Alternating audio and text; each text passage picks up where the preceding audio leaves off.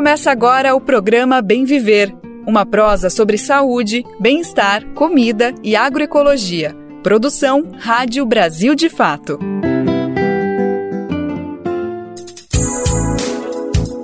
Hoje é terça-feira, dia 18 de abril de 2023. Está começando mais uma edição do nosso programa Bem Viver, uma produção do Brasil de Fato.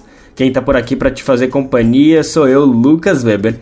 Vamos nessa pela próxima uma hora com muita informação, debates importantes e prestação de serviço. Vem comigo, vem com a gente para conferir os destaques do programa de hoje que já está no ar.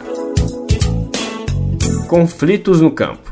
Relatório anual da Comissão Pastoral da Terra mostra que violência se concentrou na Amazônia e indígenas são os que mais morreram. Dia de luta camponesa é marcado por ocupações e distribuição de alimentos saudáveis em todo o país.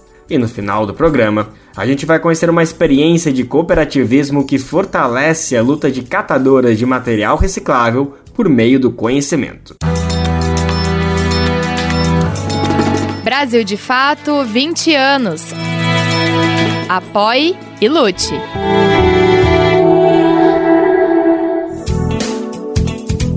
A gente está no ar com Bem Viver, sempre de segunda a sexta-feira, sempre às 11 horas da manhã, na Rádio Brasil Atual 98,9 FM na Grande São Paulo.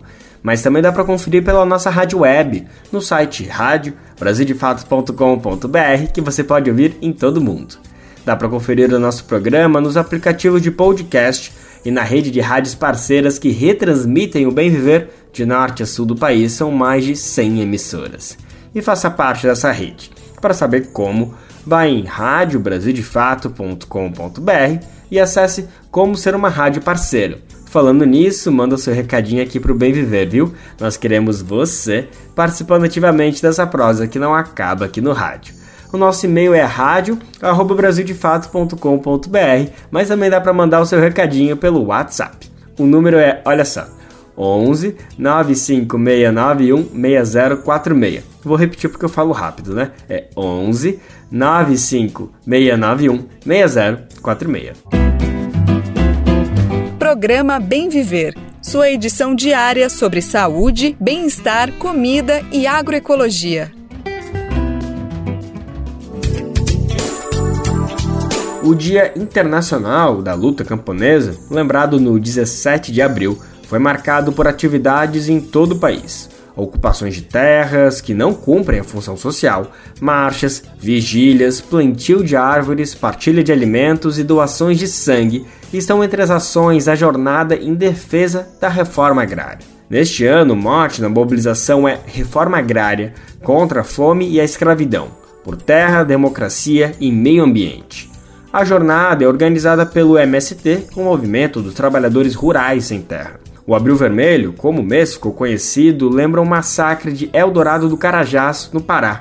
Em 1996, 21 trabalhadores rurais foram assassinados durante um ataque da polícia paraense, no episódio mais sangrento da luta do povo sem terra no Brasil. Vamos saber mais sobre os atos de ontem, da segunda-feira, com a nossa repórter Gabriela Moncal. Ontem, dia 17, o massacre de Eldorado do Carajás completou 27 anos. Na data, o MST, Movimento dos Trabalhadores Rurais Sem Terra, anunciou a ocupação de oito latifúndios em Pernambuco. Eles não cumpriam a sua função social. Além disso, durante a madrugada, 200 famílias ocuparam uma área na cidade de Aracruz, no Espírito Santo. De acordo com o movimento, o local pertence ao governo do estado capixaba, mas está sendo grilado há três décadas pela empresa Suzano Papel e Celulose S.A. As ações fazem parte da Jornada Nacional de Luta do MST e se somam a vários outros atos pelo país.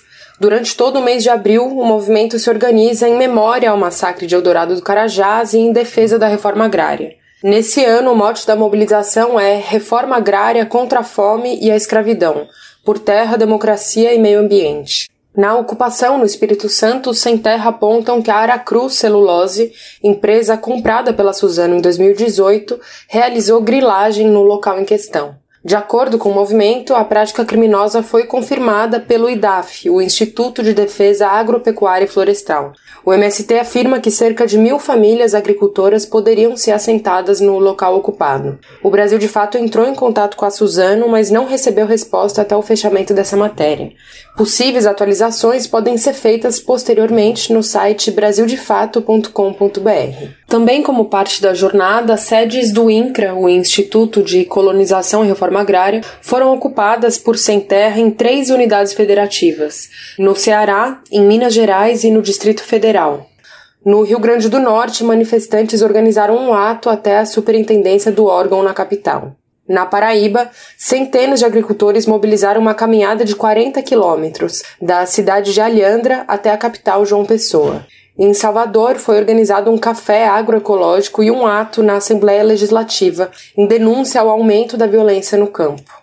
No Pará, na chamada Curva do S, centenas de jovens encerraram as atividades do acampamento pedagógico da juventude Osiel Alves também foi organizada uma manifestação no local, que em 1996 foi o cenário do massacre de Eldorado do Carajás.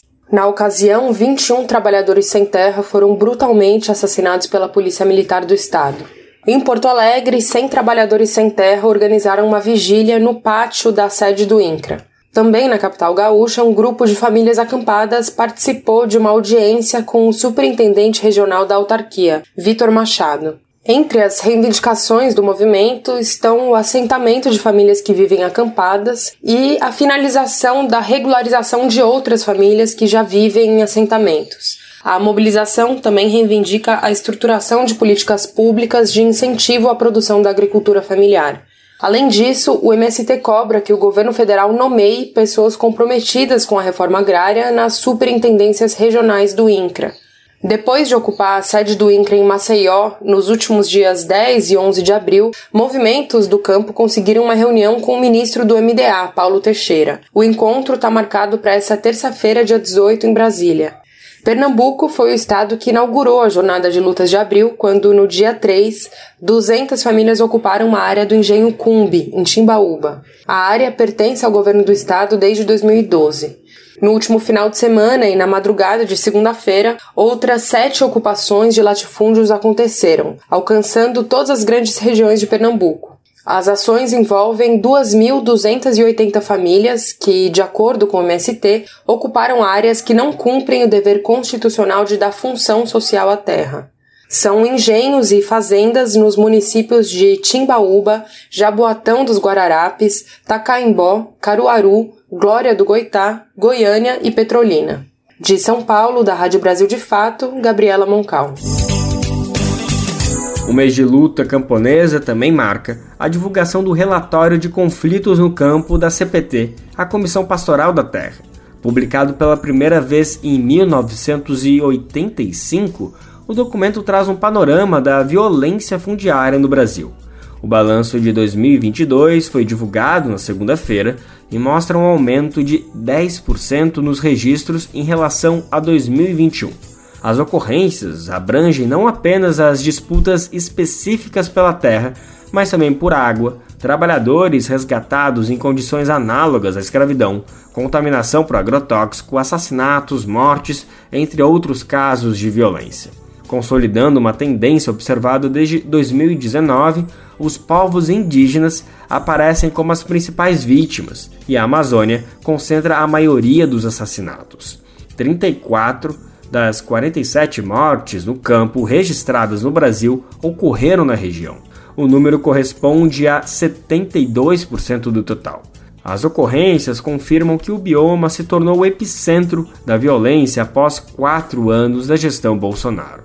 Vamos entender os detalhes dessa última edição do relatório da CPT com nosso repórter Murilo Pajol. A edição mais recente do relatório Conflitos no Campo Brasil, elaborado pela CPT, Comissão Pastoral da Terra, foi divulgado nesta segunda-feira, dia 17. O documento referente a 2022 aponta que a Amazônia Legal concentrou 59% dos conflitos por terra no ano passado. A porcentagem aumentou em relação a 2021, quando o bioma foi palco de 51% das ocorrências. a Amazônia se tornou palco de uma expansão desenfreada da fronteira agrícola, associada diretamente ao desmatamento ilegal e ao crime ambiental. O cenário é impulsionado pela falta de governança e pelo enfraquecimento dos órgãos ambientais e federais, conforme a análise. Os conflitos por terra na floresta amazônica cresceram em ritmo duas vezes mais intenso do que em outras regiões. Entre 2021 e 2022, as ocorrências no bioma saltaram de 695 para 926, um aumento de 33%. Em todo o território nacional, o crescimento no período foi de 16%. Carlos Lima, da Coordenação Nacional da CPT, analisa os números. O primeiro instrumento, que seria as ocupações de terras improdutivas, utilizada pelo povo sem terra, fruto de uma organização, de uma leitura da, da área, onde está a área, se a área tem débito, a, a produtividade dessa área e uma forma de agilizar a reforma agrária.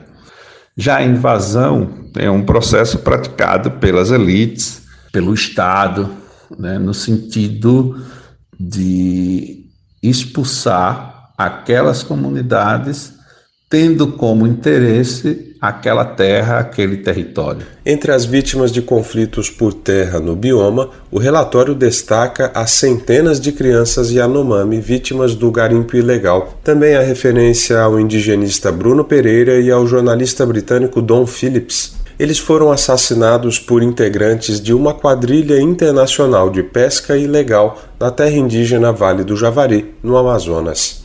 Com os conflitos vêm os assassinatos. 72% das mortes no campo registradas no Brasil ocorreram na Amazônia, um sintoma, segundo a CPT, de desafios significativos em segurança pública, proteção dos direitos humanos e omissão ou conivência do poder público com a violência. A análise da identidade social revela que a maioria das vidas perdidas foram dos povos originários. Em 2022, 38% dos assassinatos tiveram indígenas como vítimas. Na sequência, aparecem sem terras, ambientalistas, assentados e trabalhadores assalariados. Os dados são relativos a todo o território nacional. Elaborados desde 1985, os relatórios anuais da CPT mostram que as comunidades indígenas despontam como principais vítimas a partir de 2019.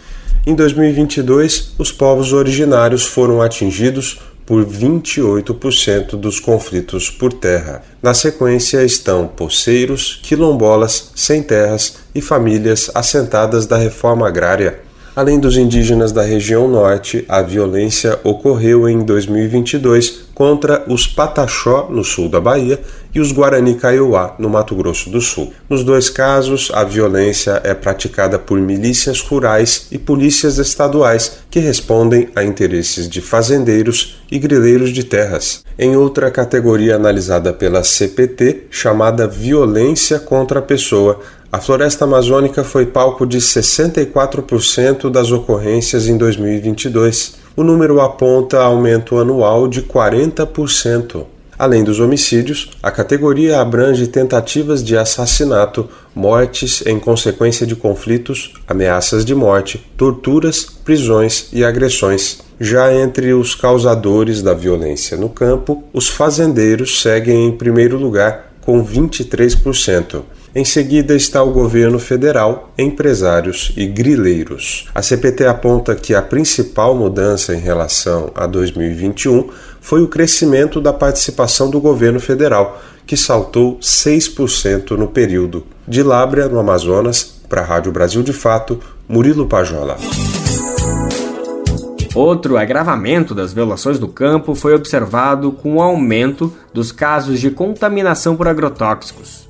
Foram 193 pessoas atingidas, um crescimento de 171% em relação a 2021. O número de famílias afetadas pela aplicação de veneno nas lavouras somou 6.831, o que representa 86% a mais que 2021. Esse é o tipo de número registrado pela CPT desde 2010, quando esse tipo de violência passou a ser apurada pela pastoral.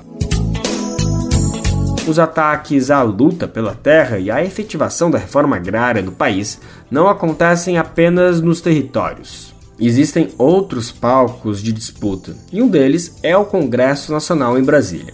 Na Câmara, a bancada ruralista, que é uma das mais fortes da casa, tem pressionado pela instalação de uma comissão parlamentar de inquérito, a conhecida CPI, para investigar o MST. Essa não é a primeira tentativa de criminalização do movimento por meio de uma CPI. Em outras três ocasiões, o movimento foi alvo desse tipo de investigação. Para o MST, a articulação dos ruralistas tem o objetivo de atingir o governo Lula, numa tentativa de frear a pauta agrária. A eleição do atual presidente teve amplo apoio do Sem Terra, inclusive com a participação do movimento na coordenação da campanha. O MST tenta o encontro com o presidente da Câmara para barrar a instalação da CPI. A gente vai entender mais detalhes dessa articulação na reportagem de Cristiane Sampaio, que tem locução de Daniel Lamir. Lideranças do MST, Movimento dos Trabalhadores Rurais Sem Terra, estão em busca de uma agenda com o presidente da Câmara dos Deputados, Arthur Lira, do PP de Alagoas. O objetivo é tentar barrar a instalação da CPI, Comissão Parlamentar de Inquérito do MST, Articulado por parlamentares bolsonaristas, o documento com o pedido de criação do colegiado juntou o quórum de 171 assinaturas e hoje está na mesa de Lira para que o mandatário delibere sobre o assunto. João Paulo Rodrigues, da direção nacional do MST, argumenta que falta ao pedido respeito às normas que permitem a instalação de CPIs. De acordo com o regimento, é preciso ter não apenas um mínimo de 171 apoios da Casa e a indicação de tempo limitado de funcionamento, mas também um fato determinado que justifique uma apuração por parte do legislativo. Não tem nenhum fato pré-determinado. O MST não tem convênios com o governo em nenhum estado. O Movimento Sem Terra já demonstrou uma organização que produz alimentos saudáveis e por isso queremos essa reunião com o Lira para fazer um bom debate com ele sobre esses assuntos. A lista de signatários do pedido de CPI conta com nomes das siglas PL, PSDB, MDB, PSD, PP, Novo, União Brasil, Patriota e Podemos. Há ainda um membro do PDT, partido da base do governo, o parlamentar Félix Mendonça Júnior, da Bahia. O requerimento é encabeçado pelo deputado Tenente Coronel Zuco, do Republicanos do Rio Grande do Sul, e foi apresentado formalmente em 15 de março. De lá para cá, o parlamentar e outros apoiadores têm pressionado Lira pela instalação da CPI. No documento apresentado à Casa, o grupo pede a investigação do movimento, do seu propósito e financiadores. Além disso, aponta que a atuação da entidade passa por, abre aspas, uma suposta influência por parte do governo federal, fecha aspas. O MST entende que a CPI é uma forma de tentar atingir a gestão Lula, que conta com o apoio político da entidade. Também seria uma estratégia para frear a pauta agrária da gestão, que tem no seu escopo políticas voltadas à agricultura familiar. Esse segmento disputa espaço na agenda política do país com o agronegócio. João Paulo Rodrigues argumenta que o movimento já foi alvo de tentativa de criminalização em outras três iniciativas do tipo: as CPIs da Terra, em 2005, do MST, em 2009 e das ONGs, em 2010. Todas elas foram patrocinadas por parlamentares conservadores durante os primeiros governos Lula. O movimento teme a eventual instalação da CPI agora porque, entre outras coisas, a existência da comissão tenderia a paralisar novamente as políticas públicas voltadas ao segmento. Nos últimos anos, o setor da agricultura familiar viveu um jejum de ações governamentais. A deputada Fernanda Melchiona, do PSOL gaúcho, entende que, com a configuração majoritariamente conservadora da Câmara, os governistas precisam de uma forte articulação para tentar barrar uma eventual decisão favorável de Lira à CPI. Nós vamos seguir na luta firme para que, obviamente, isso não seja instalado, porque é, obviamente, um ataque às liberdades democráticas e aos movimentos sociais populares, em especial ao MST. Na visão de João Paulo Rodrigues, A busca por uma criminalização da entidade se daria também como forma de reação à visibilidade que os sem terras alcançaram nos últimos anos no país. Confira mais detalhes na versão online desta matéria no site brasildefato.com.br. Da Rádio Brasil de Fato, com reportagem de Cristiane Sampaio de Brasília. Locução: Daniel Lamir. Sequelas de diabetes, acidentes de trânsito e acidentes trabalhistas estão entre os principais fatores de amputação de membros no Brasil. Durante o mês de abril, a Sociedade Brasileira de Ortopedia Técnica se dedica à conscientização e prevenção das causas recorrentes. A campanha Abril Laranja também tem como foco a disseminação de informações sobre a reabilitação dos pacientes amputados, serviço que é oferecido de graça pelo SUS. O repórter Eduardo Cupertino, da Rádio Nacional, traz mais detalhes sobre isso. O Brasil possui cerca de 500 mil pessoas amputadas, de acordo com dados da Sociedade Brasileira de Medicina Física e Reabilitação. Essas amputações têm diversas causas, sendo a mais recorrente sequela de diabetes, seguida por acidentes de trânsito e trabalhistas, segundo o IBGE. O ortopedista Alex Guedes conta como é realizado o acompanhamento de um recém-amputado para uma reabilitação com prótese. Você tem hoje em dia um suporte de um fisiatra, de uma equipe de fisiatria e fisioterapia que prepara o doente para adaptar a prótese, no sentido de tentar abreviar esse tempo e permitir com o maior conforto e melhor qualidade possível protetizar esses pacientes. Durante o mês de abril, a Associação Brasileira de Ortopedia Técnica faz a campanha Abril Laranja para a conscientização e prevenção das causas recorrentes de amputações. Vitor Dourado vive a reabilitação de amputados desde os 16 anos, quando sofreu um acidente de trânsito e perdeu as pernas. Hoje, aos 27, Vitor é dono de uma clínica de reabilitação e de próteses ortopédicas. Ele conta que o Abril Laranja é fundamental para esclarecer que o processo de amputação não impede o paciente de seguir uma vida plena e feliz. E a campanha é justamente para isso, de acesso à informação, para educar e conscientizar a pessoa com a amputação. Seja a pessoa já amputada, seja a pessoa que vai passar por uma amputação, ela precisa desse acesso, né? Informações básicas, informações que a gente acha que muitas vezes quem está na área é uma informação simples, mas não é. Então, Abril Laranja é um movimento para educar essas pessoas. Pessoas com qualquer tipo de deficiência encontram apoio material e de adaptação pelo SUS, o Sistema Único de Saúde. Os interessados em órteses, próteses ou meios auxiliares de locomoção, por exemplo, precisam em primeiro lugar procurar atendimento em uma unidade básica de saúde. Em seguida, esse paciente vai ser encaminhado para um centro especializado em reabilitação com supervisão de Raquel Mariano e produção de Noemi e Gino, da Rádio Nacional em Brasília, Eduardo Cupertino. Mais informações sobre a campanha estão disponíveis na página da Associação Brasileira de Ortopedia Técnica. O site é www.abotec.org.br. Abotec com semudo no final.org.br. Você já ouviu falar em pobreza menstrual? Se você é ouvinte recorrente aqui do Bem Viver, tenho certeza que sim, porque é um assunto que a gente sempre pauta aqui no programa. Para quem está ouvindo esse termo pela primeira vez, ele se refere à falta de acesso por pessoas que menstruam a itens como absorventes íntimos e coletores. Com foco no público em condições de vulnerabilidade, o governo federal criou em março o Programa de Proteção à Promoção de Dignidade Menstrual, com oferta gratuita de absorventes pelo SUS.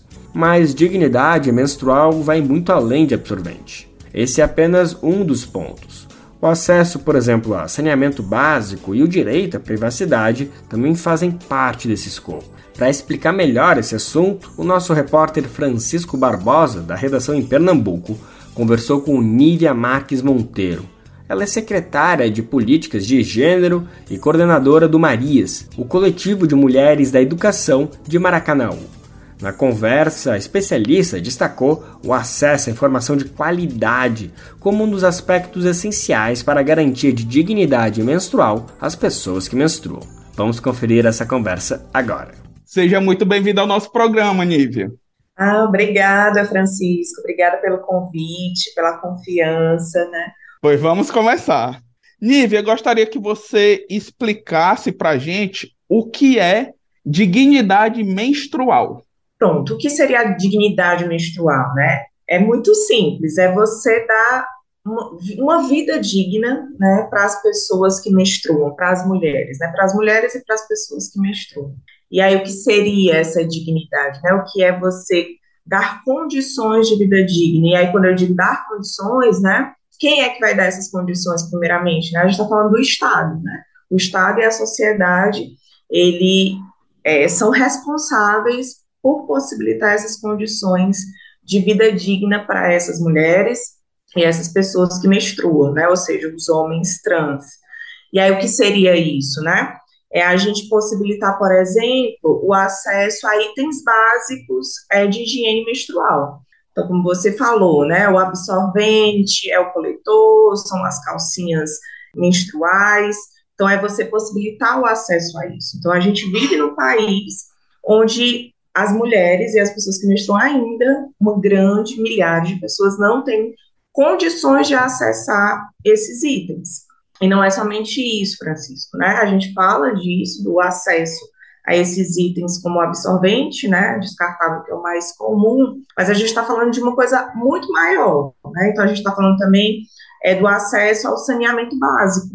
Então, a gente tem uma, uma população, principalmente nesse momento, né, é, que ainda não tem acesso a saneamento básico, que não tem banheiro, que não tem chuveiro, que não tem acesso à água, né? Então, como é que a gente vai pensar numa dignidade com relação à menstruação se a gente tem pessoas que não têm acesso nem à água para fazer a sua higiene é, menstrual e, e para a vida, né? Para tudo, assim. E a questão do conhecimento, né? É, é, então, eu acho que são, se a gente pode pensar, são essas três coisas. É a questão material mesmo, né? A questão da, do acesso à infraestrutura, enfim, essa questão da água, mas é a questão do conhecimento. Então, a gente precisa falar sobre isso, na possibilitar que as pessoas tenham acesso a essas informações. É, a gente precisa falar disso nas escolas, para que as, as mulheres, as meninas, as adolescentes, desde cedo, elas possam entender, né, a questão da, higiene, é, da higienização, mas também o conhecimento do seu próprio corpo, o ciclo menstrual, e aí isso entra na questão da sexualidade, do planejamento familiar. Então, é uma questão muito ampla, né? E qual é a importância de trazer esse tema para as pautas de luta? Nos últimos anos, né, tem sido a reivindicação dos movimentos de mulheres e, e, mulher, e feministas, né, dos movimentos feministas, se a gente pensar tudo que afeta a vida das mulheres, né, tudo que causa desigualdade, a gente tem que ficar atento, tem que ser pauta de luta. Então, por exemplo, eu posso te dar um exemplo, né? Eu que sou professora, e claro, pela, pela minha realidade também, é, a menstruação ainda é um tabu. A gente não fala sobre isso, né? Então, eu tenho 34 anos e a gente teve avanços, mas, por exemplo, a geração da minha mãe nem se falava, não podia falar a palavra que estava menstruado, não podia se falar. Ai, falava, estou naqueles dias, né? Era tudo, então, é muito pouco tempo, né, para a gente desconstruir isso. Então, é, a gente precisa falar sobre isso, né? A gente precisa, se isso afeta a vida das mulheres, a gente precisa falar. E aí o exemplo que eu ia dar, né? É, muitas alunas, muitas adolescentes deixam de ir para as escolas porque não têm as condições, porque não têm a dignidade menstrual, porque vivem numa situação de pobreza menstrual. Então, por todas essas questões que eu falei anteriormente, e muitas é, estudantes, às vezes, têm acesso, materialmente falando, mas ainda tem um tabu. Então, tem vergonha né, de ir à escola nesse período, tem medo ali de sujar a roupa, né, do, de como os colegas vão falar, vão falar sobre esse assunto. Ainda é motivo né, de, de chacota, muitas vezes, situações é, constrangedoras. Né? Então, é preciso a gente desconstruir isso. E a escola é o espaço fundamental também, né? Esse é um debate novo ou já é um debate que já vem criando forças no decorrer dos, dos anos? Se a gente pensar, né, mundialmente são situações diferentes, né? A gente, por exemplo, nós temos debates mais que estão mais à frente, por exemplo, em alguns países. Não estou colocando aqui é, jogo de valor, no, comparação de valor, mas no sentido por exemplo, é, Em alguns países não se discute mais isso, a questão da distribuição já é feita, por exemplo, né, gratuitamente. Mas, por exemplo, já tem se discutido a questão da, da licença menstruação, né, para que as mulheres, no período da menstruação, porque muitas mulheres, né, sofrem, que têm endometriose, por exemplo, sofrem, sofrem com muitas cólicas, muitas dores, é, um, né, é, um, é uma coisa que modifica ali o cotidiano dela. Então, elas precisa, precisariam de uma licença. Então, a gente está já avançando. Aqui no Brasil e em outros países, a gente ainda está pensando essa questão da distribuição dos absorventes gratuitamente. Em outros países como a Índia, que tem um documentário que eu gosto muito, que é Quebrando o Tabu, né, que é uma coisa que não se fala mesmo, de jeito nenhum, e lá tem todo o movimento das mulheres produzirem né, os seus próprios absorventes, e aí a gente tem toda a discussão, por exemplo, também dos, dos absorventes reutilizáveis, que para mulheres que não têm acesso de jeito nenhum é fundamental, mas já tem um debate de que esses absorventes também têm produtos químicos, né?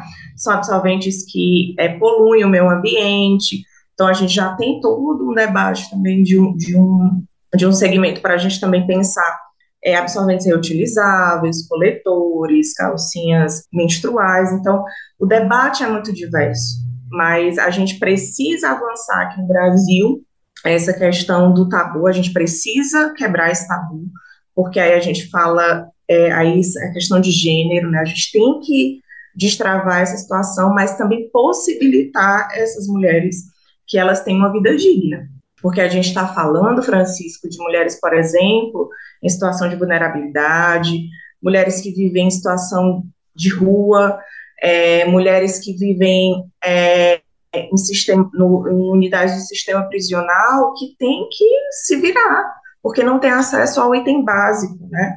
Então, é, tem que ali improvisar, muitas vezes com miolo de pão, por exemplo, é, com é, papel, papel higiênico, né, já tá... Então, assim, isso causa um problema sério de saúde pública, né? Que a gente pode falar mais na frente. Que já é a próxima pergunta que eu tenho para você. já tô, né?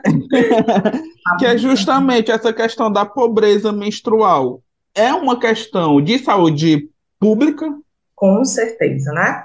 Primeiro, porque se a gente pensar nos órgãos né, internacionais, né, a própria ONU, desde 2014, né, que já é, já reconheceu o direito à higiene menstrual, né, como questão de saúde pública e de direitos humanos. Então, a gente tem os órgãos internacionais já falando disso, mas os movimentos de mulheres, a questão da própria saúde, o sistema de saúde, né, as mulheres engajadas já compreendem realmente como uma questão de saúde pública. E aí, como eu ia falar, né, se a gente pensa que essas mulheres que não têm acesso, né, a esses itens básicos, que tem que improvisar, é que tem que utilizar materiais que não são adequados. Gente, isso gera um problema seríssimo de saúde, né? Então, infecções, que isso pode levar até o óbito dessas mulheres, né? Então, infecções vaginais, infecções no próprio útero dessas mulheres, né? Então, a gente precisa realmente, é urgente. E quais são os impactos da pobreza menstrual na sociedade? Ai, são muitos impactos, né? É, eu estava vendo alguns dados, por exemplo, 28% né, das mulheres de baixa renda, elas são afetadas pela pobreza menstrual. E aí, como eu te disse, isso revela vários problemas, né? É um problema de questão econômica, é uma questão de, de saúde pública, é uma questão de social, é uma questão educacional. Então, revela vários problemas na nossa sociedade, como eu disse no início, de das pessoas não terem acesso, por exemplo, ao saneamento básico. Né? Então, a gente esse tema afeta profundamente outras questões, né? Então, por exemplo, a questão da desigualdade educacional, né? A evasão escolar. Então, isso é uma desigualdade de gênero, né? Se essas meninas não tá tendo, estão tendo acesso, isso está impossibilitando que elas vão para a escola, isso está gerando uma desigualdade, por exemplo, educacional de gênero. Então, isso tem afeta toda uma sociedade, né? Afeta é, como é que essas mulheres são vistas nos seus locais de trabalho, isso eu estou falando em níveis, né? Se a gente pensar é, as questões de classe, né? Então, eu, como eu falei anteriormente, tem mulheres que não têm acesso ao básico. Isso está gerando vários problemas de saúde e sociais, né? E quais são os movimentos para fazer com que avance essas ações? essa sanção a nível nacional do programa de aquisição, né, de, que é o Programa de Proteção e Promoção da Dignidade Menstrual, já é muito importante, né, é um passo muito importante na luta, na nossa luta das mulheres, das pessoas que menstruam, né, um marco, porque ah, é só a lei que faz as coisas né, mudarem, não, mas ela é fundamental, né, porque a partir da lei você tem toda uma, tem uma política pública aí, não só de aquisição e distribuição desses itens, mas também da informação, que o conhecimento chegue, então que existam, que isso possa ser discutido nas escolas, que podem, possam ser discutidos nos coletivos, nas comunidades, né? Então, isso é um marco, mas é preciso que isso chegue à base, né? Não pode ficar. Então, é, é, foi importante a sanção no 8 de março, né? E aí é uma data muito simbólica para o movimento de mulheres, e é super importante que ele tenha feito isso nessa data, que ele tenha sancionado isso muito rapidamente, né? Mas é preciso que a gente, como eu te falei, é preciso que a gente, é, que isso chegue à base, né? Que a gente continue. E aí é fundamental os movimentos de mulheres, né? A gente não consegue nada sem a nossa luta diária, assim, né? Então, dar visibilidade ao assunto com atos, né, com rodas de conversa, principalmente nas comunidades e nas mulheres que é, não tem tanto acesso né, a essas informações. Então, é essa rede de mobilização nossa que acaba também pressionando para que a política pública funcione. Você falou um pouco por cima sobre o programa criado por Lula, né, pelo presidente Lula, que é o programa de proteção e promoção da dignidade menstrual, que foi lançado agora em março. Eu queria que você falasse um pouco sobre o, qual o significado desse programa anunciado pelo presidente Lula. É, agora, olha aí, né, o SUS vai distribuir né, gratuitamente absorventes para mulheres e pessoas que menstruam em situação de vulnerabilidade. E aí, só explicando um pouquinho isso, né, porque é, quem são essas mulheres, né? São as mulheres de baixa renda, matriculadas na rede pública de ensino, são as mulheres e pessoas que menstruam em situação de rua ou em situação de vulnerabilidade social extrema, é, mulheres e pessoas que menstruam, né, recolhidas em unidades de sistema prisional e também em cumprimento de medidas socioeducativas, né, então é muito importante isso, né, é, ele delimitar quem são essas pessoas, são as mulheres em situação de maior vulnerabilidade, né, que é aquilo que eu falei no início, são as mulheres que usam miolo de pão, por exemplo, né, porque não tem acesso. Então, a gente está dando, é, por isso que é tão importante a política pública, porque ela dá visibilidade. Então, a partir do momento que está na letra da lei, você contém, a, não é só isso, tá? É, não é só isso, mas é fundamental para que a gente possa ter, quando está escrito, quando você nomeia, quando você dá visibilidade a esses corpos, a essas pessoas, você pode discutir, você pode cobrar. Então, tem um, é, tem um papel fundamental, né? Isso dele, como eu repito, né, dele ter sancionado no 8 de março, de não ter deixado para depois, né, já que o outro já tinha, criatura tinha vetado. Então, é, é um posicionamento político muito forte e é um avanço do movimento de mulheres, né? A gente está aí, a gente não está apagada no governo como a gente estava anteriormente, né? Então, a gente tem um espaço, e aí ver mulheres ali é, tendo esse espaço, a gente sabe que vai, vamos, vai se resolver tudo? Não, a gente vai ter também questões e desafios mas pelo menos a gente tem um espaço é, para discutir e para cobrar. Nívia, infelizmente a gente está chegando ao fim da nossa entrevista. Foi muito bom a nossa conversa aqui hoje. Espero que a gente tenha outras oportunidades para falar também sobre esse tema. Quero agradecer sua participação aqui com a gente mais uma vez e queria saber se você quer deixar alguma mensagem para os nossos ouvintes. Preciso primeiro agradecer novamente. Né? Eu acho que a gente precisa estar ocupando esses espaços, né? a gente precisa discutir essas questões. É, às vezes a gente tem espaços muito limitados, né, de, de espaço de conversas, assim, e é uma forma também da gente levar, por exemplo, projetos como o nosso. É, nós, nós temos um coletivo de mulheres, de professoras de mulheres da educação aqui de Maracanaú, que se reúnem todo mês, que fazem ações, que querem discutir essas questões, né? Que querem levar esse debate para outras mulheres Então, ter esse espaço aqui, né, além de levar informação, da gente fazer essa reflexão crítica, né, sobre essas questões, é também uma forma de mostrar que a gente existe, né? É, a gente está aqui, gente, a gente está existindo e resistindo. Então, eu só quero agradecer mesmo, agradecer também essas mulheres que têm ajudado né, nessa rede que a gente tem promovido. Então, só tenho a agradecer. Nívia, mais uma vez, muito obrigado. Obrigado, Francisco Barbosa e Nívia Monteiro, pelas contribuições e participação aqui no Bem Viver, falando sobre a luta de mulheres para a garantia da dignidade menstrual. Programa Bem Viver. Recado importante para quem vai prestar o Enem este ano. Está aberto o prazo para fazer o pedido de isenção da taxa de inscrição. Os pedidos devem ser feitos na página do participante que fica no endereço enem.inep.gov.br. enem.inep.gov.br.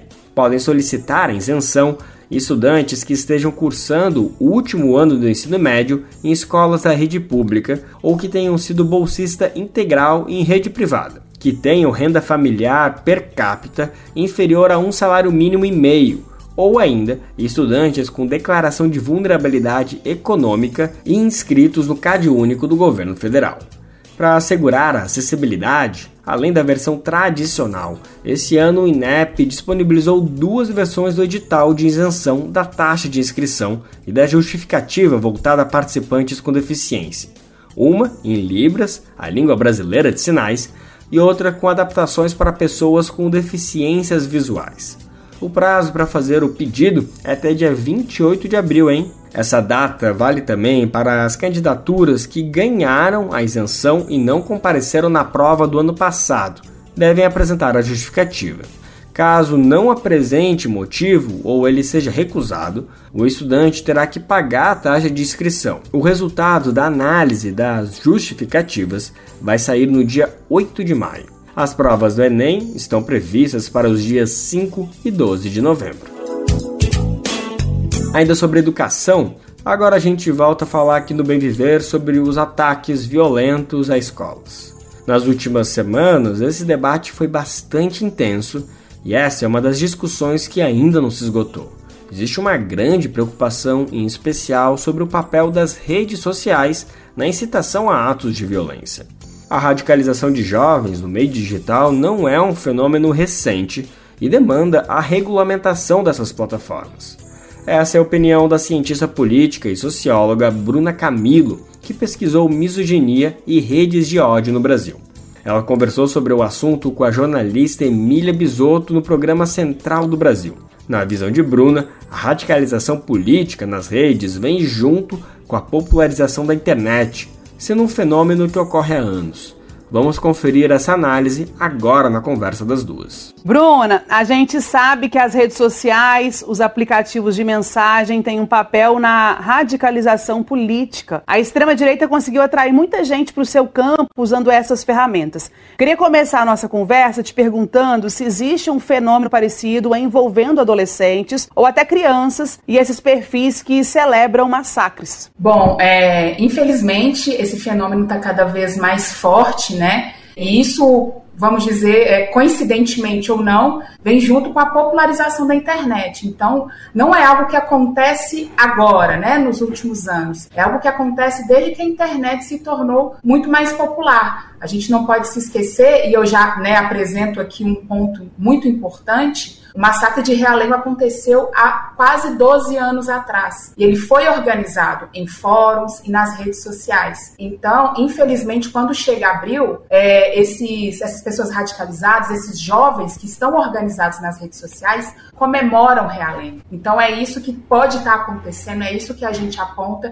E isso tudo acontece nas redes sociais e está cada vez mais visível, né? Porque a, a, rede social está cada vez é, mais forte, mais potente, e isso requer, é, digamos, algo para regulamentar, para a gente conseguir aproximar é, dessas pessoas que estão organizadas nas redes sociais. Então é muito grave o que está acontecendo e estão cada vez mais organizados. Ô Bruna, e quais que são as etapas dessa radicalização em ambiente online? E como um adolescente que tem algum tipo de conflito dentro da escola pode se tornar alguém que apoia ou até mesmo que comete esse tipo de violência e incita esses tipos de massacres? A gente pode apontar é, os principais jovens né, que são acometidos por essa radicalização, que são envolvidos, são jovens que têm certa dificuldade com a socialização. Então a gente tem que observar muito esses jovens que não não socializam muito, que fica muito dentro de casa, jogando, né, esses, esses joguinhos de computador. É muito perigoso, esses jogos têm chats, né, são nesses chats que muitos jovens são, são cooptados,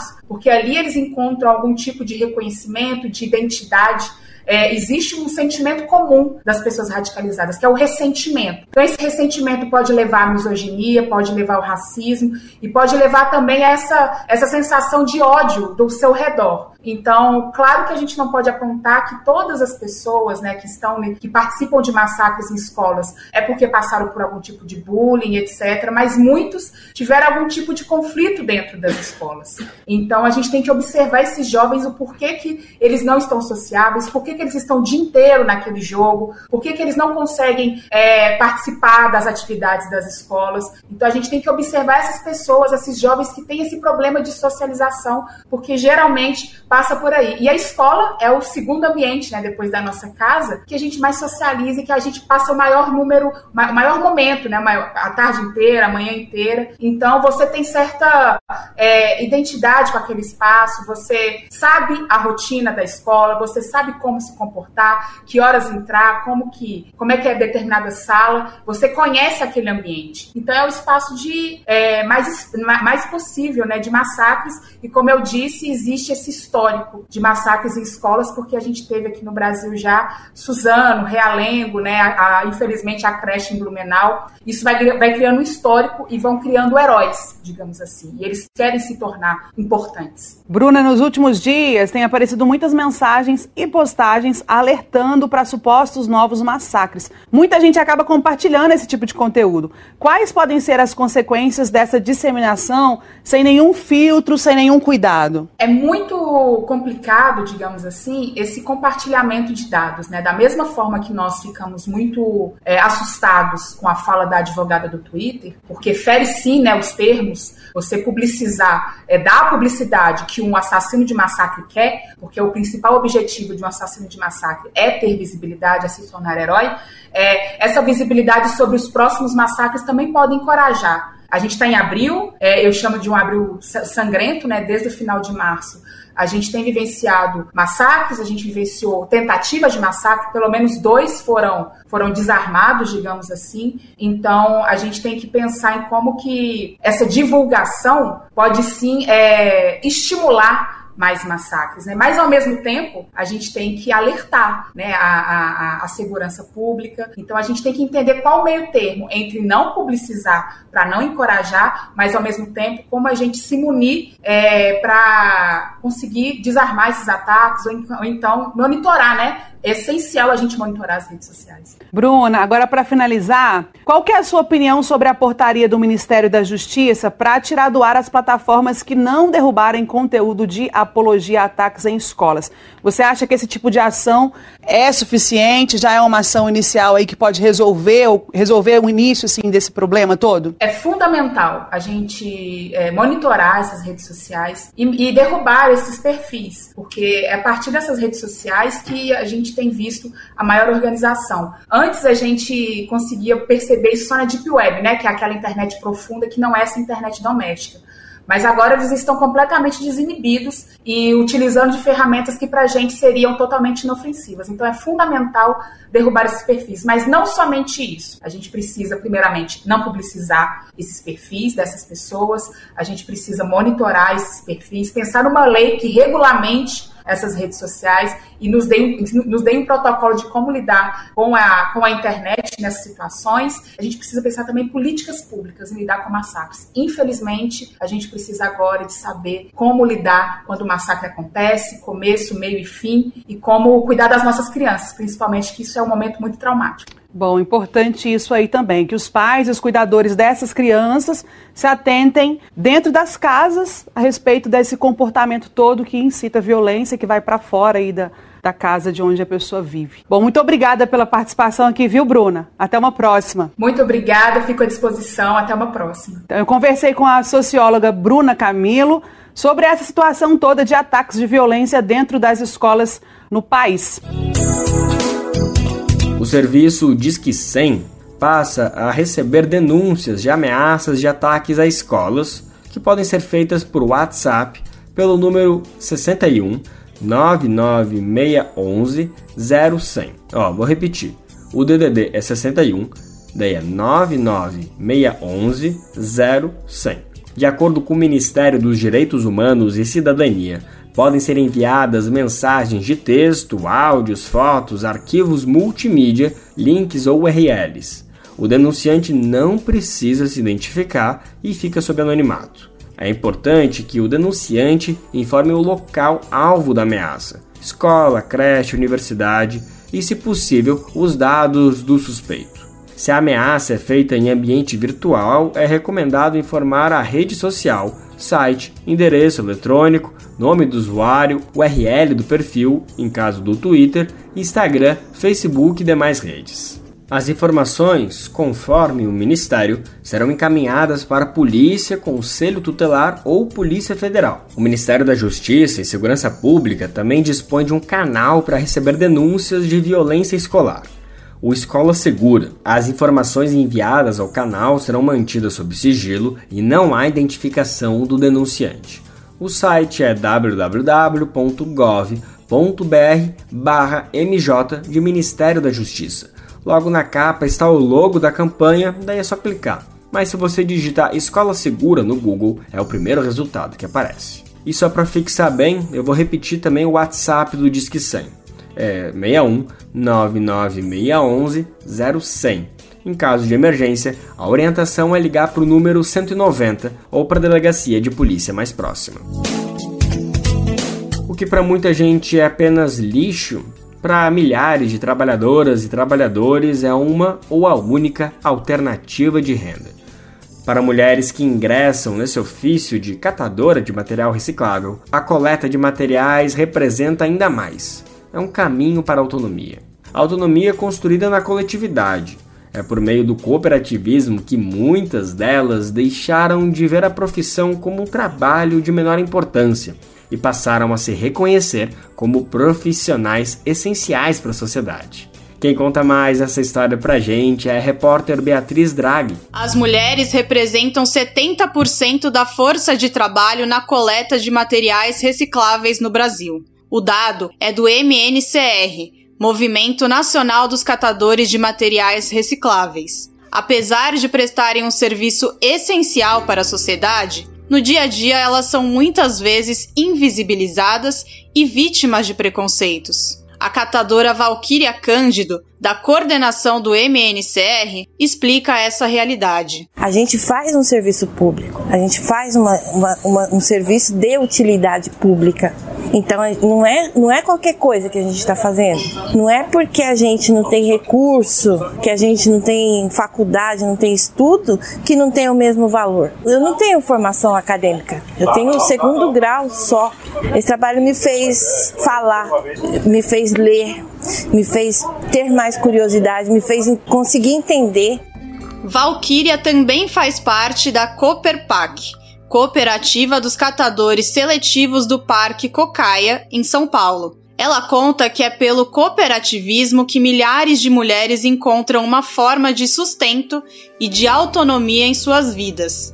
A trabalhadora atua na base Interlargos, com outras 27 pessoas, a maioria mulheres, que dependem única e exclusivamente do material reciclável para levar renda para casa. Que entende o caminho, que entende o processo, ele vê é, não vê só a, a catação, é, não vê só o, o trabalho em si, a, a, remuneração.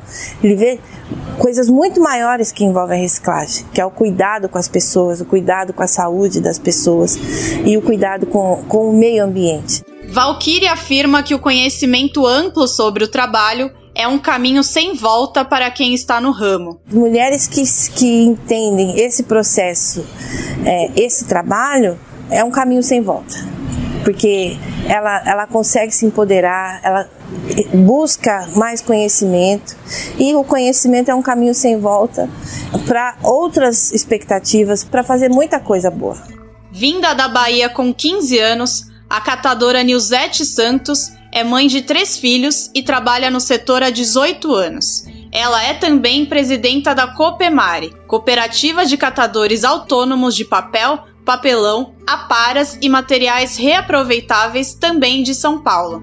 No local, cerca de 23 trabalhadores cooperados coletam em média 96 toneladas de materiais recicláveis por mês, que são destinados para fábricas e transformados em novos objetos. Nilzete conta que hoje enxerga o lixo de uma maneira diferente. Para mim, tudo era lixo. Hoje não, hoje já tem uma importância que eu, como eu, quando eu comecei a trabalhar, eu já vim vendo o lixo de outra maneira, que é a parte da reciclagem, né? Tem um, que é a coleta seletiva, Nilzete se queixa ainda do preconceito sofrido. É, tem muitos que não gostam, né, do que a gente faz, né, que nem aqui mesmo tem um prédio de frente que tem uns moradores lá que não gostam da gente. Eles, às vezes, no começo eles implicavam muito com a gente. Aí viu que não tinha jeito, aí parou. Diante de adversidades como essa, Nilzete ressalta a importância do seu ofício. Porque se não fosse o nosso trabalho, onde ele ia jogar o material dele, né? Que eles falam lixo, né? Mas pra gente não é lixo. Pra gente é um meio de renda, né? Que a gente leva para casa e se ele soubesse a importância que tem, ele não, não implicava tanto com a gente. A reciclagem também foi uma forma de sobrevivência encontrada por Maria Mônica. Filha de mãe solo, ela nasceu no Ceará e foi morar nas ruas com 9 anos. Começou a catar materiais no município cearense de Acopiara, até que com 14 anos viajou para São Paulo em busca de oportunidades de trabalho. Diante das dificuldades, os filhos também começaram a coletar materiais, até que ela conheceu o Movimento Nacional dos Catadores e passou a trabalhar como cooperada em Diadema. A partir do momento que eu decidi parar de catar na rua e me organizar dentro de uma associação de catadores e fazer parte do Movimento Nacional dos Catadores, a minha vida mudou totalmente. Eu entendi que os meus filhos não tinham que estar na rua catando comigo, que os meus filhos tinham que estudar, fazer curso, essas coisas. Então mudou totalmente a minha vida. Maria destaca que há um papel solidário das cooperativas. A gente trabalha com o público que a sociedade excluiu. Essa é a realidade. O que vem para as cooperativas, muitas vezes, são pessoas que a sociedade já excluiu e que a gente faz todo um trabalho. A gente resgata a pessoa, a gente devolve a cidadania, a gente devolve a dignidade, porque ela tem a dignidade de ir no supermercado comprar o que ela está com vontade de comer ou dar para os seus filhos. A experiência e conhecimento no ramo fortalecem a afetividade de Maria pelo que ela faz. Amo o que eu faço amo de paixão o meu trabalho enquanto liderança do Movimento Nacional dos Catadores. É o que me move. O que me move de verdade é isso. De São Paulo, da Rádio Brasil de Fato, com reportagem de Beatriz Draghi Ramos e Holanda Depisol, locução Beatriz Draghi Ramos. E bora encerrar o nosso programa de hoje com música. Há 25 anos, o segundo maior vendedor de discos da história do Brasil nos deixava. Naquela mesa ele sentava sempre e me dizia sempre o que é viver melhor. Estamos falando do cantor e compositor Nelson Gonçalves, da um arrepio só de citar esse nome. Entre os recordistas de venda, ele fica apenas atrás de Roberto Carlos, o Rei, segundo dados da Associação Brasileira de Produtores de Disco com tantas cópias vendidas, é difícil não conhecer uma música de Nelson Gonçalves, né? Essa que a gente está ouvindo agora é Naquela Mesa, um dos grandes sucessos da carreira do artista. Com muito saudosismo que a gente termina o Bem Viver de hoje. Voltei pra rever os amigos que um dia eu deixei a chorar de alegria Amanhã, quarta-feira, a gente está de volta com mais uma edição inédita do Bem Viver. O Bem Viver vai ao ar a partir das 11 horas da manhã na Rádio Brasil Atual 98,9 FM na Grande São Paulo ou no site radiobrasildefato.com.br. Lembrando que o Bem Viver vai ao ar em diversas rádios pelo país, diversas emissoras retransmitem nosso programa e a lista completa você encontra no nosso site na matéria de divulgação diária do programa. Aqui a gente reforça o agradecimento e confiança de se somar nessa nossa caminhada de debate e construção por uma sociedade alinhada ao conceito do bem viver. Muito obrigado por estarem com a gente. Vamos nessa que tem muito pela frente. O Bem Viver também fica disponível como podcast no Spotify, Deezer, iTunes e Google Podcast. Acontece que a mulher que floreou meu caminho de ternura, meio que se carinho, a vida do meu coração. Este programa teve a apresentação de Lucas Weber e roteiro de Geisa Marques, edição e produção Daniel Lamir e Douglas Matos, Trabalhos técnicos de André Paroche, Adilson Oliveira e Lua Gattinoni. Coordenação Camila Salmásio. Direção executiva Nina Fidelis. Apoio toda a equipe de jornalismo do Brasil de Fato. Você ouviu o programa Bem Viver, uma prosa sobre saúde, bem-estar, comida e agroecologia. Produção Rádio Brasil de Fato.